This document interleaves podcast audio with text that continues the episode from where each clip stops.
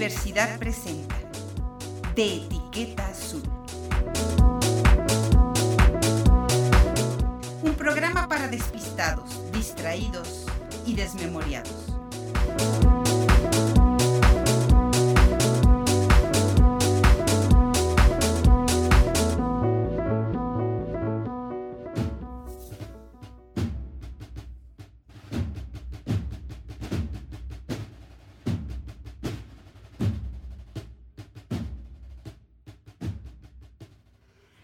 Estás? Soy Patricia Flores, te saludo con mucho gusto desde los micrófonos de Radio Universidad.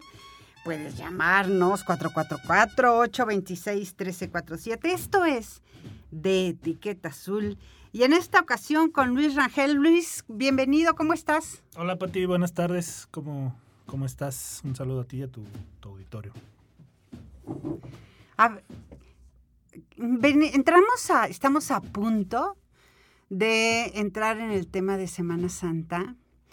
Una, eh, una semana que en San Luis Potosí ha sido, ha sido emblemática.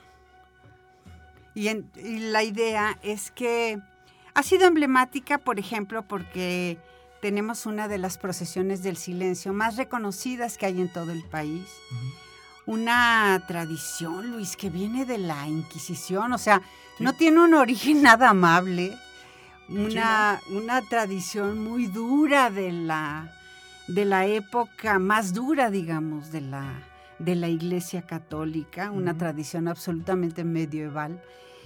Y eh, en San Luis se tuvo y adquirió un carácter muy peculiar. Y tú traes una historia precisamente con uno de los misterios, llamémosle. No misterios en términos de Rosario, esos, esos son otros misterios. Pero unos, eh, tú traes eh, un poco la, la idea. Atrás de los encapuchados Sí. se contaban un montonal de, de historias relacionadas con misterios, de quiénes eran, de qué hacían, de qué, de qué, mm, eh, cuáles eran, digamos, las, las penas que estaban cumpliendo, o si, eh, bueno, cuéntanos. Mira, Pati, de entrada, eh, como bien dices, eh, la, la procesión del silencio en San Luis Potosí es una de las que mm, más arraigo y, mm, por decirlo de alguna manera, más vistosidad tiene a, a nivel nacional.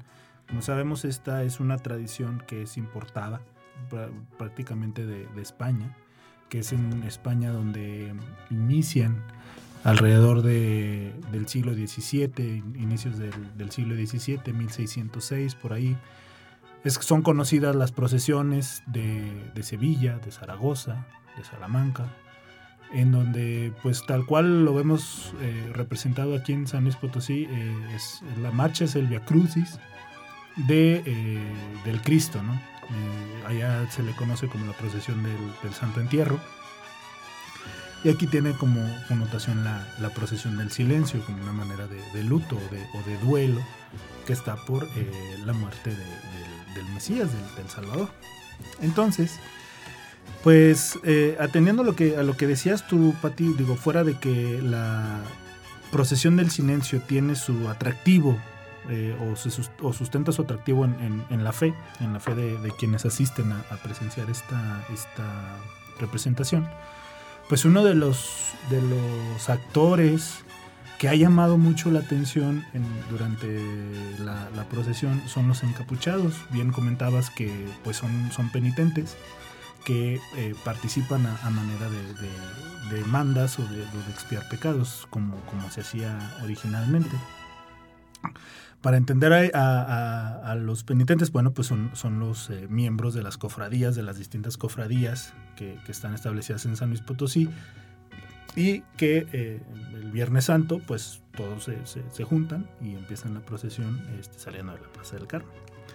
Pues bueno, lo, interesante de esto y lo curioso de estos eh, penitentes o, o encapuchados es, es precisamente esa, ese atuendo, ese vestuario que ellos traen, este cono grande que, que- que llama mucho la atención y que incluso en la Plaza de- del Carmen está una, una estatua. un Que además creemos o, o podemos creer que eso viene del Ku Klux Klan y al contrario, El Ku Ah, Klux Klan lo lo toma. toma, Sí.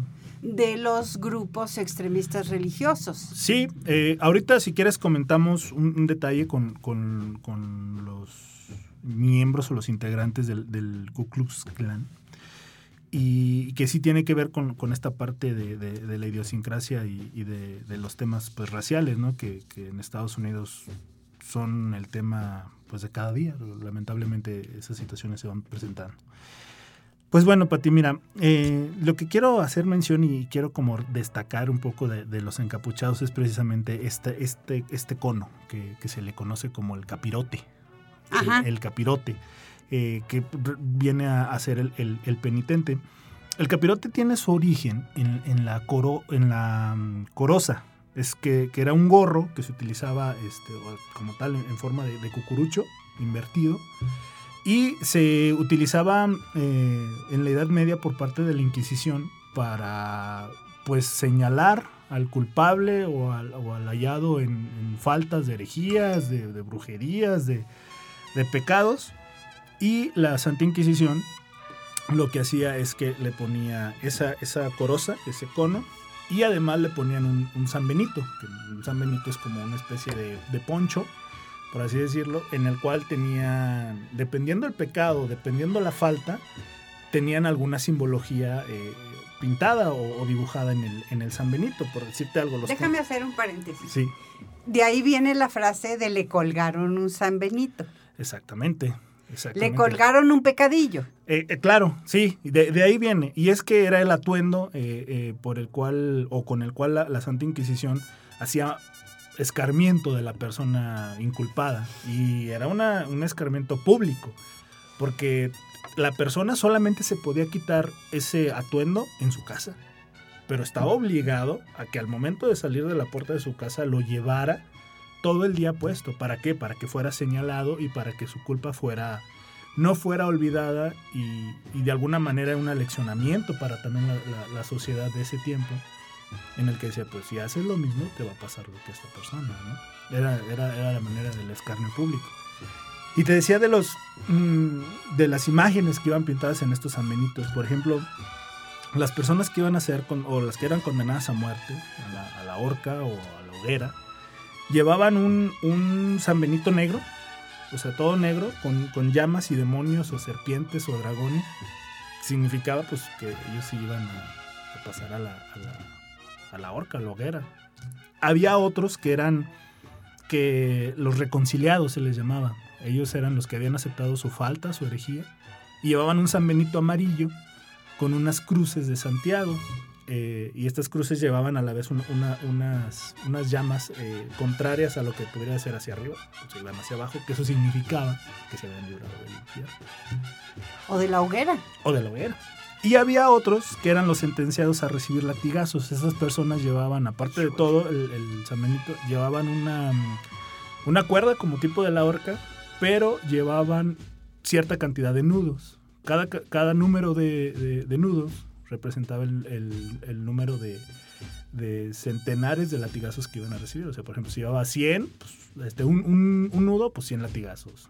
Dos, dos nudos, 200 latigazos. O sea, de ese tamaño era, era la, la pena o de que... que- que- O el castigo. Sí, sí, sí. cosa. Entonces, pues, de ahí, de ahí es como, como, como parte la, la- el tema del, del- del capirote que, que se utilizaba para, para señalar o denostar a las personas. Entonces, es ¿qué pasó? Que muchos de los, bueno, también muchos de los condenados, que en ese tiempo pues iban en unas como especie de procesiones también, iban en grupos. Y esto, eh, cuando termina la, la- o se da los primer, las primeras veces en que la, en que la, la Inquisición es como, como coartada o co- como terminada, porque hubo cuatro veces en que la Inquisición fue este, activada y, y desactivada. Entonces, en, un- en- una de ellas, eh, pues los penitentes, como, tal, la gente de, fervorosa o que tenía una manda, eh, toman de, esos eh, señalados como la, pena, vamos a decirlo así, de, cam- de caminar y de marchar con un atuendo que represente eso, o sea, una falta ante Dios. Entonces eso es lo que ellos hacen. Eh, y significaba, y tenía una dosis de humildad, es el reconocimiento público de haber cometido un pecado. Entonces me exhibo frente a los demás y de esa manera, bueno, pues eh, es un poco también empezar a pagar la... Exacto. Entonces, a diferencia... La manda. Sí, a diferencia de, de, los... Pues ahora sí, de, de, la gente encontrada culpable por parte de la Inquisición, pues ellos lo que integraron fue este, el, como tal, el, capirote, es agregarle a esa coroza una, una, manta que caiga hasta los, hasta los hombros y que incluso hasta, hasta un poco más abajo de la, de, la cintura del, tórax, perdón, y que solamente tuviera los, los orificios de los ojos con el cual, con, pues, donde ellos pudieran ver. ¿Para qué? Para que se mantuviera pues en, incógnito o, resguardada la identidad de, de, la persona que iba a, a, marchar o iba a, celebrar esa parte de la, de la procesión. O sea, dejó de ser un acto donde había que exhibir al pecador para volver un acto donde había que proteger a quien estaba reconociendo con humildad. Como se dice coloquialmente, o sea, se, dice el pecado, más no el pecador. Era un, poco el sinónimo. Exactamente, o sea, e, eso era lo que, lo que ellos este, como tal querían representar. Y, y estas, pues, estas Mm, representaciones o las personas que, que, van a las procesiones del silencio, pues son gente de, verdad muy, muy fervorosa, o sea, tienen una fe arraigada en el catolicismo precisamente, eh, que ven esa una manera como de expiar los pecados. Digo, en, en, el ámbito religioso católico, pues hay una infinidad. Y esta es una de las que más incluso como satisfacción le lleva al, al penitente, pues marchar, caminar, este, exhibirse, pues también es una muestra de, su fervor, De, su, de su fe, de su creencia, que los hace como, como querer seguir participando año con año, porque incluso mucha gente de los que participa en la, en la, procesión no necesariamente lo hace como una manda, lo hace como una devoción, como una tradición, como una como un estatus también. Exactamente, como un estatus que, dentro de la, de la iglesia o de los círculos este, católicos, donde se mueven o de las cofradías, pues representa algo bueno, representa, como tú dices, un estatus. Yo creo que en la, no sé si piensas lo mismo, pero en la procesión de silencio hay particularmente, no me llaman la atención los encapuchados. Alguna vez la directora de, la coordinadora de esto de, de la procesión de silencio nos contaba bueno, me contaba en una entrevista que en San Luis Potosí, eh, cuando se empieza a hacer la procesión, los encapuchados eran, pues querían los toreros que alguna vez eh, habían decidido invitarlos, pero que ellos no querían que fuera su participación un sinónimo de vanagloria, sino al contrario, entonces esconden en la capucha su identidad Así las personas que veían o que estaban o que participaban en la procesión no veían cómo Manolo Martínez podría estar participando o Curo Rivera, cualquiera de estos personajes que simbólicos en el tema de los toros en San Luis.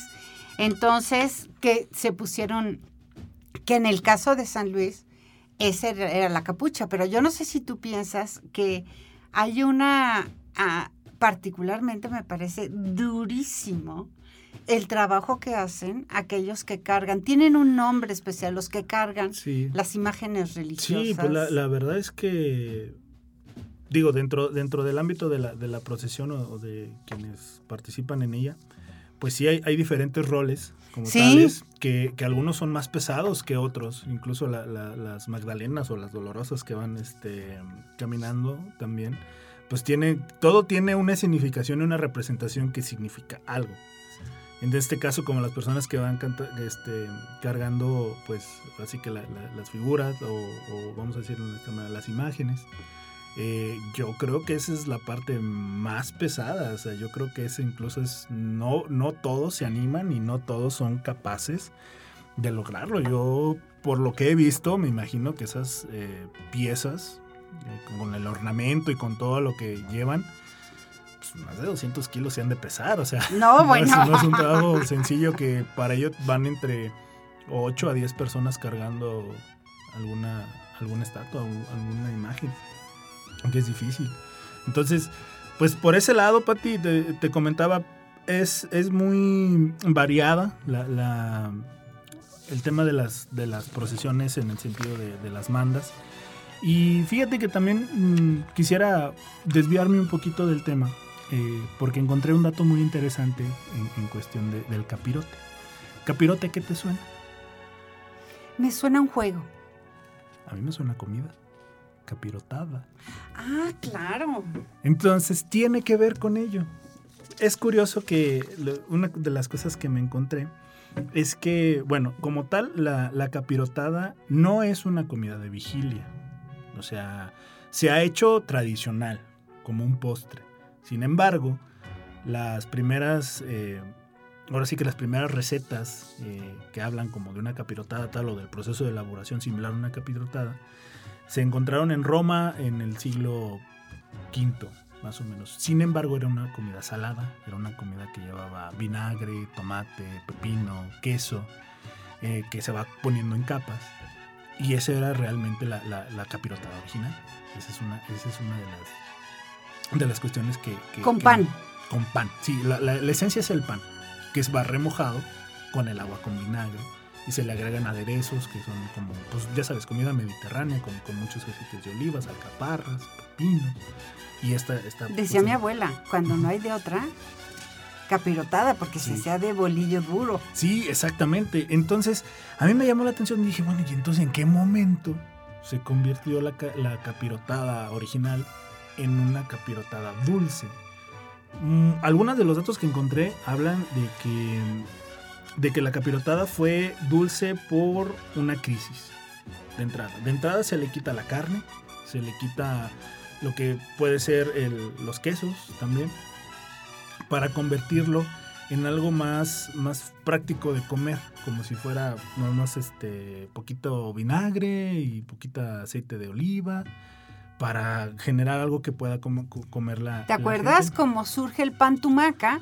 Que es una época donde solo hay pan y entonces lo único que hay en España es una sobre cosecha de jitomates y entonces pues aceite Hacer y algo jitomate, con, ¿no? el No queda más.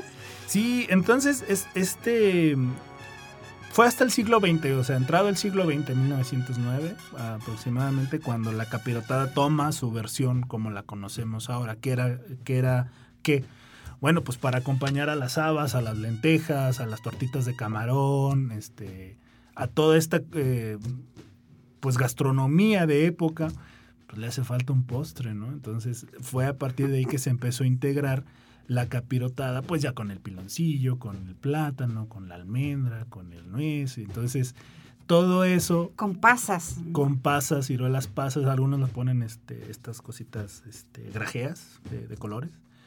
Entonces yo, yo me quedé pensando, dije, bueno, y entonces este, el capirote, ¿por qué? Bueno, pues el capirote es por, por un tema de penitencia también.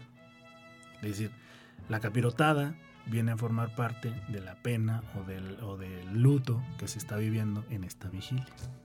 Es de ahí de donde se toma el nombre, que dije, mm", pues se me hizo, se me hizo como muy interesante que, que, de ahí viniera arrastrándose el, tema de la, del nombre de la, de la capirotada en, algo representativo que para ahora tiene sentido, pero anteriormente pues te dirías, pues, ¿de dónde no?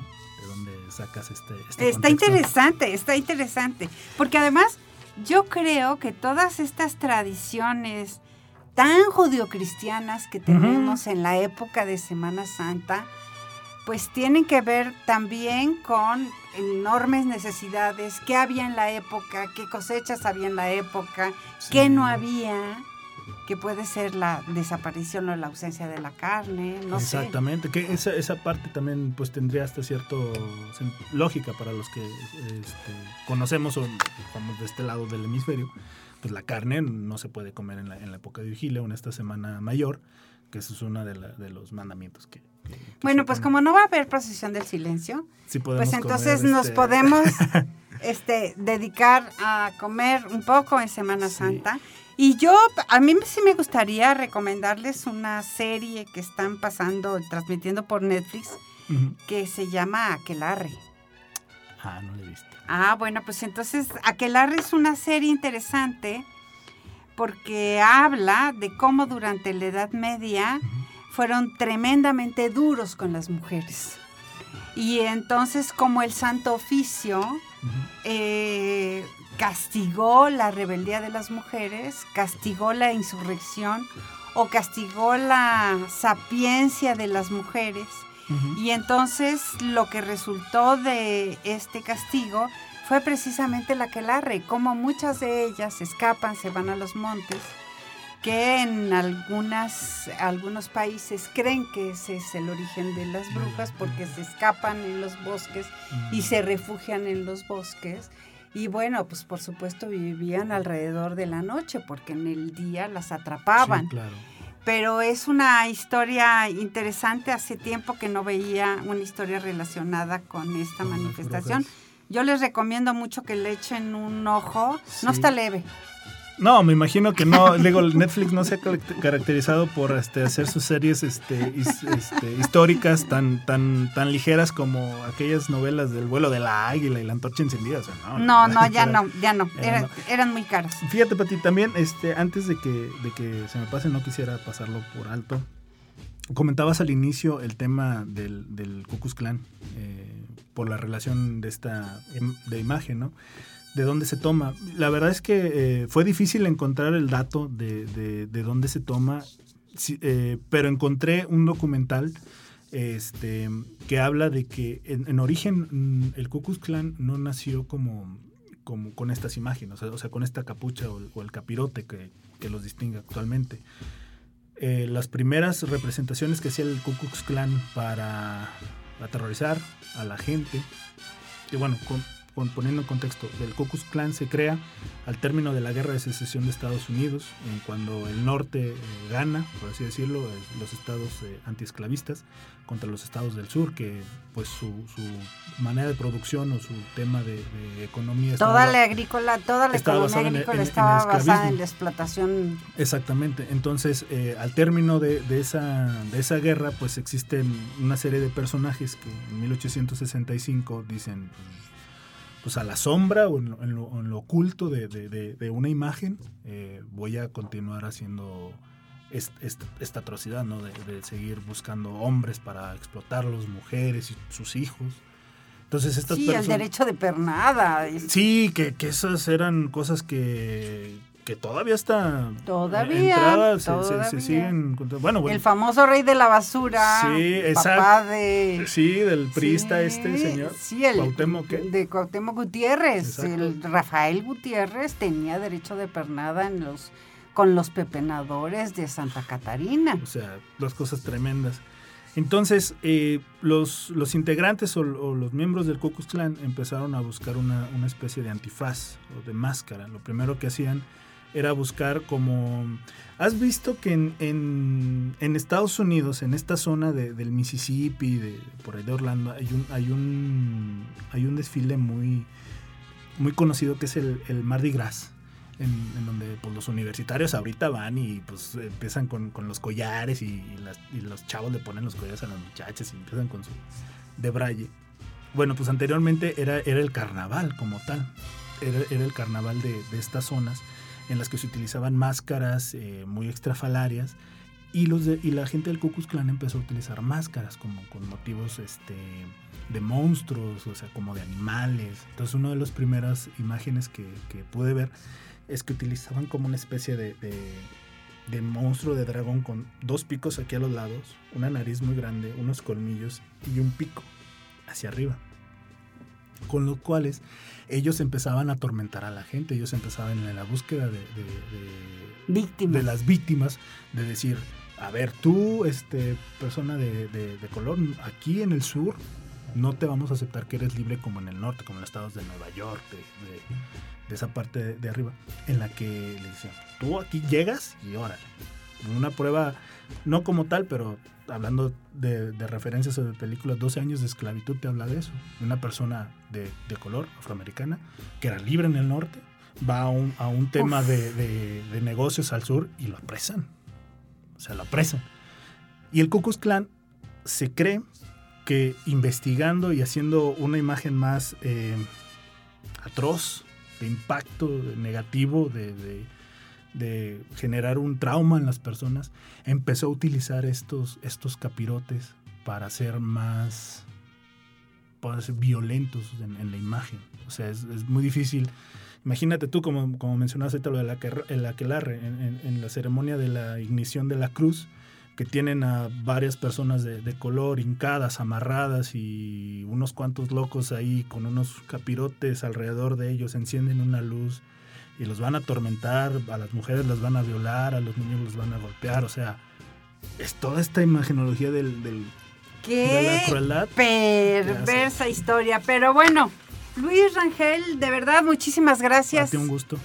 Bueno, pues nos encontramos después de Semana Santa en estos micrófonos. Claro sí, aquí nos vemos. A ti que nos escuchas, te deseo que pases una buena, una buena jornada de vacaciones, descansa, pero sobre todo cuídate. Déjame ir un corte y volvemos muy rápidamente con la maestra Brenda Mora para que nos haga algunas de las recomendaciones que valen la pena, sobre todo de literatura infantil, para las próximas dos semanas, que si tienes descanso o vacaciones, pues eres de los afortunados y las afortunadas. Vamos a un corte, volvemos.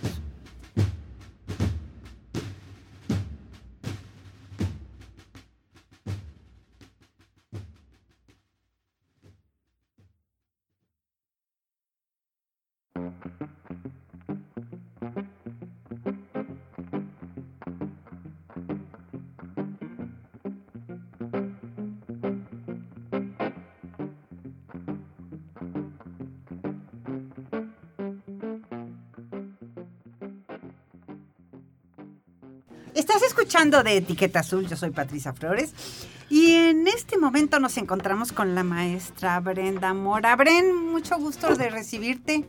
Hola, buenas tardes a todos las y los que nos escuchan el día de hoy. A ver, ¿qué, a, ver, ah, exacto, exacto. Entonces, el Bren, traes una serie de recomendaciones relacionadas con literatura infantil, algunas, otras con literatura juvenil. Y a ver, cuéntanos, hay particularmente esta de Mortina, que además es una colección de varios libros súper lindos, cinco libros. Cuéntanos de esta colección. Pues antes que nada les traigo unas novedades, porque ¿qué crees, Pati? Ya se acercan las vacaciones. Y si es que tienen tiempo, que creo que todos ahorita tenemos tiempo, pueden aprovechar para visitarnos en la librería universitaria. Y las siguientes recomendaciones que les voy a hacer, tanto infantiles como juveniles, las pueden encontrar en la librería universitaria. Y la Hay que apurarse, porque, porque va a cerrar en Semana Santa, entonces habría que hacerlo miércoles, jueves, viernes y sábado todavía. Por supuesto, el sábado todavía encuentran abierta la librería para que no se les vaya el tiempo y aprovechen esta oportunidad. Y sí, como lo comentas, Pati, traigo esta propuesta que a mí no solamente me fascina, me encanta y es mortina. El primero es eh, Mortina, una, una historia para morirse de risa. Eh, Ustedes piensan en el nombre y dicen, Mortina, ¿es una niña? Sí, es una niña que parece un zombie, pero es una niña zombie de lo más divertida que te puedes imaginar. Y el segundo libro es Mortina. Es, una, es una cosa, mm, a mí lo que me llama la atención de esta literatura infantil, Brenda Mora, es que es una literatura que hace, que señala algo que todos cuando fuimos niños sentimos. Esta cosa de sentirnos diferentes, de sentirnos no aceptados, de querer eh, que los amigos te visiten, pero resulta que tu mamá te dice, no, no pueden venir y tú esa cosa no lo no la comprendes.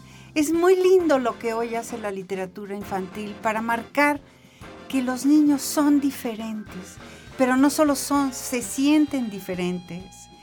Y que en el caso de Mortín está muy bien trabajado, porque, por ejemplo, el, uno de los libros, el segundo, el primo es muy snob. Sí. el primero es una historia para morirse de risa, ¿no? Sí, Y entonces hay un perro coqueto. Sí. El, el perro es fantástico. bueno, su perro Mustio y su tía eh, Angustias son los Bueno, protagonistas de todos esta hemos. A ver, a ver, tú que nos escuchas. A ver, Lalo Carrillo, ¿no tuviste alguna vez tu tía Angustias? Todos tuvimos una tía Angustia. Tres tías Angustias. Bueno, yo tenía todas las hermanas de mi papá, se pueden llamar tías Angustias, claro que sí. Bueno, y todos tuvimos una mascota, pero Mortina aquí tiene a su mascota que es Mustio y es un perrito. Y pues sí, el primer libro que es Mortina, una historia para morirse de risa, se enfoca, eh, bueno, en las portadas se puede notar que son eh, cinco libros de la colección de Mortina, pero el primerito eh, se basa exclusivamente en la época del otoño y especialmente en la época de Halloween. Quisiera no platicarles mucho del libro porque sí vale la pena que visiten la librería y compren el libro. Y el segundo que es Mortina, un primo muy Snow. Este está eh, enfocado en la primavera, pero en sí los cinco libros están eh, basados en diferentes etapas de, o más bien estaciones del año. Eh, otro libro está basado en el invierno y en otro en el verano, pero estos dos, tanto el una historia para morirse de, de risa como un primo de Snow, uno está basado en otoño y en otro en invierno, y las dos historias son muy lindas. Y hay un personaje en el de mi primo muy snob. Fíjate nada más la historia. Tiene, Mortina tiene una tía. Una tía parlanchina. A ver, Lalo Carrillo, ¿no tuviste alguna vez una tía parlanchina? Híjole. Bueno, yo tengo amigas parlanchinas, qué cosa. Bueno, él, y las quiero, pero tiene una tía súper parlanchina. Y entonces esta tía es especialista en hierbas y hierbajos. Y entonces tiene una planta que le gusta escuchar que las personas hablen. Y entonces esta planta empieza a crecer como si fuera una hiedra. Y la tía habla tanto que estimula la vida de la planta. Entonces la planta es capaz de empezar a cometer una serie de travesuras. Y barbaridades. Que, unas travesuras que no son tan lindas que digamos. Que entonces incluso este, pues, hacen un poco de daño. Y, es muy, muy interesante la historia porque hay otro personaje que es tan, tan aburrido que inhibe el crecimiento de las plantas. Entonces, que es el primo snob. Entonces es muy bonita esta historia de cómo está llena de personajes iguales a los que alguna vez rodearon nuestra infancia. La Yo- tía parlanchina, la, el, el primo snob aburridísimo y presumido, este, el, el perro desobediente intolerable, en fin, está lleno de cosas familiares y espléndidamente ilustrado. ¿Qué editorial es, Brenda? El editorial se llama La Galera, pero es, este libro, eh, más bien la autora, es de origen italiano y es una chica que eh, estudió eh, gráfica y después de eso, de terminar sus estudios en gráfica e ilustración, se enfocó en hacer esta No, se ganó un premio de libros. internacional de dibujo y entonces es cuando dice, este es mi terreno, por aquí voy, y entonces se concentra en ser una espléndida narradora e ilustradora, ¿no? Exacto, y bueno, ella dice que narra, li- bueno, hace libros para niños y no tan niños, pero la verdad es que este libro no solamente es para niños, que lo pueden leer a partir de los 5 años o los 6 que empiezan a leer, o los papás pueden empezar a leerles el libro, pero yo estoy segura no solamente que les va a encantar, les va a fascinar y no solamente van a querer comprar el libro 1, sino el 2, el 3, el 4 y el Y 5. cinco. A ver, ¿qué otra cosa traes, Brenda? Para de sugerencias. Bueno, la otra sugerencia es Bala, somos infinitos y es que esta chica la está rompiendo.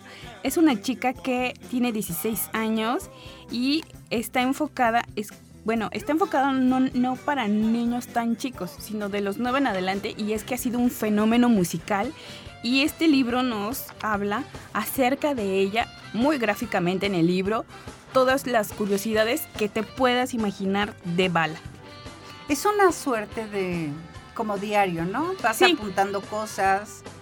vas eh, haciendo juegos, vas eh, llenando como crucigramas, vas... O sea, es un libro que cuenta historias y que te hace que tú también cuentes tus historias. Por supuesto, de hecho vienen datos interesantes de Bala y también ah, invita a que sea como una especie de diario o semanal que tú vas haciendo eh, actividades con ella y vas creando tu propio blog como lo hace ella. Y pues vienen datos muy interesantes de ella que, que comparte con las, los niños o las niñas que lo siguen y es una propuesta para estas vacaciones. Así es. Entonces, eh, ¿ese es qué editorial? Esta sí es Planeta Junior. Lo pueden encontrar en la librería. Eh, recuerden que Bala está con Nickelodeon y lo pueden encontrar en la librería universitaria. Somos Infinito de Bala. Pueden encontrar la librería universitaria. También está en la española. Y bueno, Toño Malpica. Qué bonito libro. 2000, un libro editado por Rociano Travesía 2020 que se llama Así de Simple, un libro tan, tan, tan bonito. A ver, cuéntanos, Brenda. Bueno, ¿Qué nos sugieres? Bueno, este libro, la siguiente propuesta, este sí es un poco para más, más chiquitos, para niños de a partir de los tres años. Y este libro no solamente es para que lo lean, sino para que los papás disfruten la lectura de este libro.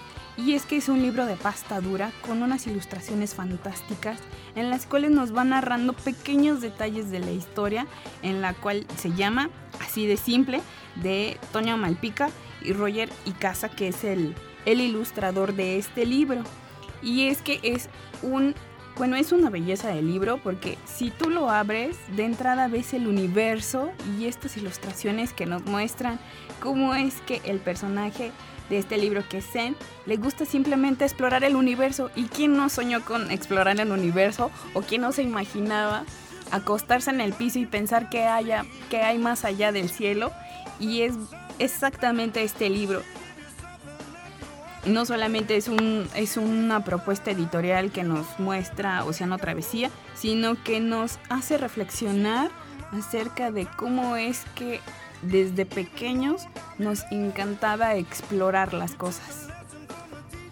Pero además tiene una propuesta súper linda porque eh, lo que hace, primero Roger Icas es un gran ilustrador, y, pero la ilustración del personaje es una ilustración muy cercana a cómo lo haría un niño. Y entonces la historia empieza diciendo, a que le gustaba explorar, explorar el universo. Sé que era muy curioso y lo hacía muy feliz, simplemente estrechar la mano de seres que, bueno, a veces ni siquiera tenían mano. Llegaba a distintos planetas, a distintos lugares. Había unos que no tenían boca, algunos otros no sabían siquiera sonreír. Por eso, alguna tarde, o quizá era mañana, o a lo mejor era un fin de año, Sex simplemente hizo bajar su nave en aquel planeta tan hermoso. Quería explorarlo y tal vez saludar a sus habitantes, aunque era probable que ni siquiera supieran decir la palabra hola. Sek no tardó en dar con ellos y simplemente se puso feliz. Los saludó diciendo, hola, ¿qué tal el clima? ¿Conviene? ¿Les parece que debo cargar con un paraguas? Bueno, usualmente es una frase para abrir una conversación, aunque en su idioma sonó simplemente como dos tubos de metal y tres gatos furiosos. Aquellos habitantes no lo tomaron muy bien, sacaron sus mazos como cavernícolas y Sek tuvo que salir, no corriendo, volando en su nave. Y la historia es como se va buscando cómo llegar y cómo entablar un diálogo. Esa es la historia del libro. Cómo te muestra y cómo finalmente logra establecer un diálogo con personas que ni siquiera conoce. Pero esta versión no se las vamos a contar para que vayan por el libro. para que vayan por el libro y nos visiten en la librería. Recuerden, tienen solamente esta semana hasta el sábado para visitarnos y no solamente aprovechar estas propuestas que les hacemos, sino también más novedades que tenemos. Pero para que aprovechen el tiempo con los pequeños, les traemos aparte otra propuesta que son Los monstruos también lloran. Y este no solamente te va a encantar, lo vas a adorar. Está hermosísimo este libro, porque nos muestra... Ese es un libro de pasta dura, enorme. Es, es, un libro de pasta dura que mide 32 centímetros de largo por 23 centímetros de ancho. Hecho pero es una belleza. en Bulgaria, ¿o dónde está hecho, Bren? En la, cuarta de forros viene, al, al final, en la cuarta, ahí... Ah viene, viene exactamente. En Ucrania. Está hecho en Ucrania. Este es una editorial que se llama Saori Books. Impresionante. Y entonces, cada figura es un monstruo con una cara donde si tú lo despliegas, logras ver los ojos del monstruo, la sonrisa del monstruo, el pensamiento del monstruo, y además el relato del mismo monstruo. Mira, ahí está el caso de los, de los, eh, por ejemplo, del, del pulpo, un, pulpo enorme, debe ser un calamar enorme. Es un caraquet, le llaman, como el monstruo este de, de los piratas o de las personas que navegan en el mar que le tienen miedo a los crackers, de este pulpo gigantesco. Que yo no sabía que ese pulpo gigantesco tiene origen nada más y nada menos que en la Ilíada y la Odisea. Ahí es donde narran la primera vez este, este monstruo que sale. Y bueno, la historia es donde, donde este kraken, que es una suerte de pulpo calamar enorme, dice, detesto a los hombres. Hace mucho tiempo capturaron y mataron a mi esposo y a mis hijitos. Desde entonces, cada vez que me encuentro uno de estos barcos, me pongo furioso, monto en cólera. Y además, estos malditos hombres se aprovechan de mis reservas de peces. ¿Qué les pasa? Perturban la tranquilidad de mi reino. Esta frágil embarcación y entonces eso trae en su cabecita. Está interesantísimo. Cada, cada una de las ilustraciones despliega una pequeña historia, Ay, Por ejemplo, el, del Yeti, El del Yeti. Bueno, el Yeti viene en, un, en una página viene un poco la descripción del monstruo y en otra viene la ilustración donde viene el pensamiento del monstruo. ¿Un oso yo? ¿Qué hace en mi territorio un oso? Cuando pienso que los hombres nos confunden, es increíble. No tenemos nada que ver yo, dice el Yeti, soy muchísimo más atractivo que cualquier oso. Por una vez he llegado antes que él a atemorizar a estos visitantes imprudentes. Cuando me acerco a ellos me gusta muchísimo asustarlos. Gritan como locos, corren como marmotas y dejan atrás sus pertenencias. Pero además, ¿sabes qué? Su comida. Es un libro fantástico. Es un libro fantástico y pueden narrarles estas historias de los monstruos que normalmente nos vamos, los vamos reconociendo a través de nuestro crecimiento y es una bonita manera de entender a los monstruos porque, ¿qué crees, Pati? Los monstruos también lloran y esta es una explicación del, del por qué lloran en este hermoso libro. Y una de las cosas interesantes es que además el libro está recurriendo además a monstruos míticos. No son solo monstruos que nosotros nos inventamos o nos sacamos de la fantasía, sino que son monstruos, por ejemplo, como King Kong, y habla de la historia. Hay otro monstruo, por ejemplo, el Mapinguari, muy muy singular este monstruo porque además tiene la boca en la panza. Sí, exactamente, en la boca del estómago y tiene un solo ojo, es muy peculiar y también viene la historia del extraterrestre. De eso con lo que nos han espantado desde que somos niños, donde los extraterrestres son deformes o bueno, son diferentes a nosotros. Bueno, no solamente nos habla de, de monstruos míticos, sino también de monstruos también como el de Frankenstein Así es. Esa, esa figura muy... Es muy lindo. Yo creo que la figura más linda de, de todo el libro tiene que ver con ese monstruo de Frankenstein porque la cara muestra a un, a un, monstruo horrible y enojado. Y entonces cuando se despliega la figura, pues muestra los ojitos de Frankenstein cuando observa a un niño que son unos ojos de una enorme ternura. Y es que si ustedes ven el libro, que ojalá vayan a la librería y lo compren, nos muestra los sentimientos. En esta ilustración normalmente vemos la cara del monstruo, pero al levantar esto vemos el miedo y los sentimientos. Es como al desplegar el, el libro. Exactamente. Y es lo que nos trata de mostrar en este libro, los monstruos también lloran. Y por último, por último, esta propuesta no solamente es eh, juvenil, también es un poco para adultos. Y es que quiero mostrarte que últimamente este editorial que se llama Crossbook está haciendo no solamente publicaciones interesantes, sino editando libros de autoras como Claire Legrand, que esta autora tiene esta trilogía que se llama Furyburn, que es la última entrega de esta trilogía, que es El castigo de los dioses.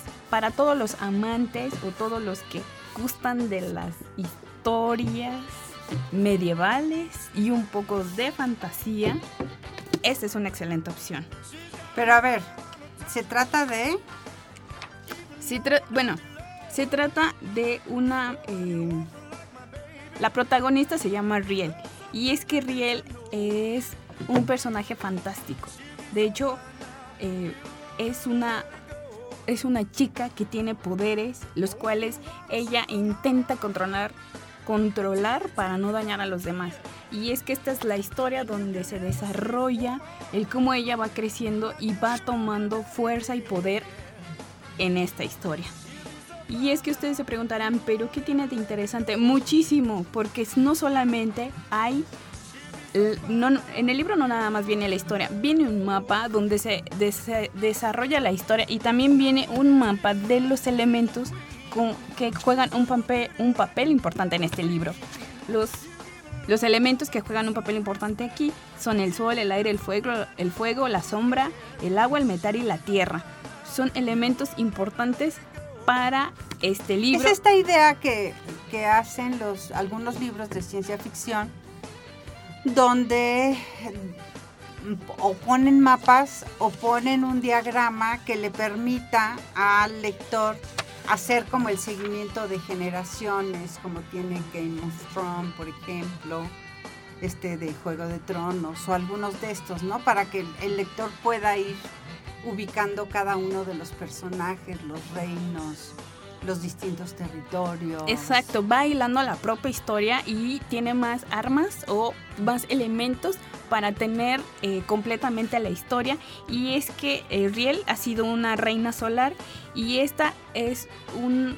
Bueno, si es que les gustó muchísimo eh, Juego de Tronos o si han leído a Claudia Reed Books con La ladrona de la luna, esta es otra, otra, otro otra entrega de thriller que también les va a gustar muchísimo porque está jugando ya no solamente el en, en la actualidad eh, no está jugando ya solamente el papel del libro sino también cartas mapas crucigramas y más elementos que puedan enriquecer la misma historia del libro y esto va haciendo un desarrollo más completo de la misma historia. Y yo les tengo otro. La casa con patas de gallina de Sophie Anderson. Este, este es un libro, eh, ya sé que tenemos, ¿cuántos libros? ¿Seis, Bren? Sí, seis, seis libros. La maestra Brenda Mora nos sugiere seis libros. Yo te sugiero uno particularmente que me encantó. Me lo encontré de paso. Es un libro de Planeta Juniors de Sophie Anderson y el libro se llama La casa con patas de gallina. Y entonces es la historia de una chiquita que se llama Martina. Y resulta que su casa tiene patas de gallina. dos o tres veces al año y sin advertencia, se levanta en medio de la noche y se aleja del lugar donde viven. Puede ser que camine 100 metros o mil, pero donde se asienta siempre es igual, un lugar silencioso y lúgubre al borde de la civilización. Se enclava en bosques oscuros y sombríos, retumba en la helada tundra barrida por los vientos y se esconde entre ruinas devastadas en los límites de las ciudades. Llevamos aquí, dice la niña, dos semanas y sigo, y sigo sin haber visto ningún ser vivo. En cuanto a los muertos, bueno, por supuesto que he visto muchos. Vienen a, a, a visitar a Baba y ella los guía para que crucen el portal de la vida hacia la muerte. Pero la gente real y viva se queda en la ciudad, en los pueblos, muy, muy lejos de nosotros. Tal vez si fuera verano, dice ella, ¿cuántos pagarían por aquí para un día de campo y querrían ver un paisaje? Podríamos sonreír y saludarnos. Alguien de mi edad podría visitarnos. ¿Qué quiere ella? Ella quiere un amigo. Pero bueno, de repente se acerca Baba y le dice, ¿cómo va la cerca? Ya casi, ya casi está terminada. Encaja otro hueso en el muslo y esta es parte de la historia de esta chiquita que todo lo que Marinka desea es tener un amigo, pero uno de verdad, no como en su casa con patas de gallina, la casa puede jugar y jugar a las escondidas, pero Marinka le hace falta compañía humana. Lo que quiere es un amigo. Ahí está. Eh, Brenda Mora, muchísimas gracias. Eh, Lalo Carrillo en la operación Brenda Mora con toda la propuesta de los libros. Bren, muchísimas gracias. Gracias, gracias, gracias. Disfruten sus vacaciones, visiten la librería universitaria. Si tienen dudas, comentarios, recuerden, síganos, síganos en las redes, Facebook, Librería de la USLP, Twitter, Librería USLP, Instagram, Librería USLP. Ahí podemos contestar sus dudas, comentarios o lo que ustedes nos quieran decir. Ahí nos encuentran. Lalo Carrillo, como siempre, muchas gracias. Yo soy Patricia Flores. Nos encontramos en este mismo espacio en 15 días. Disfruten sus vacaciones leyendo libros.